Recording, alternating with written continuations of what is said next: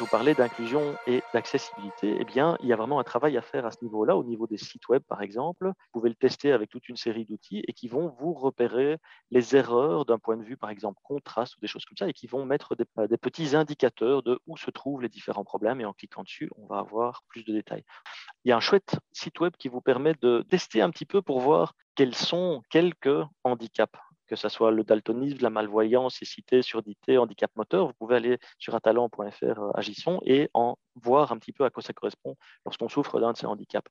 Et on voit que c'est un problème vraiment important, les différents types de handicaps, parce qu'au plus on avance dans l'âge, une personne sur quatre de plus de 65 ans souffre d'un handicap, et mondialement, tout âge confondu, une personne sur sept souffre d'un handicap.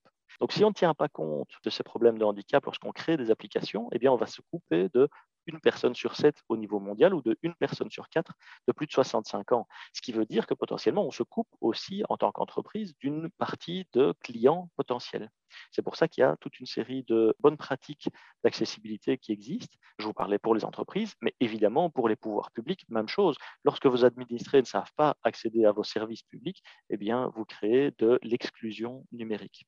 Et donc, si vous mettez tout ça ensemble, vous avez un code qui est plus efficace et plus de clients, etc., ça va vous permettre évidemment d'augmenter la croissance de votre entreprise, en particulier parce que la Commission européenne met sur la table pas mal d'argent dans le cadre du Green Deal. Il y a toute une série de subsides.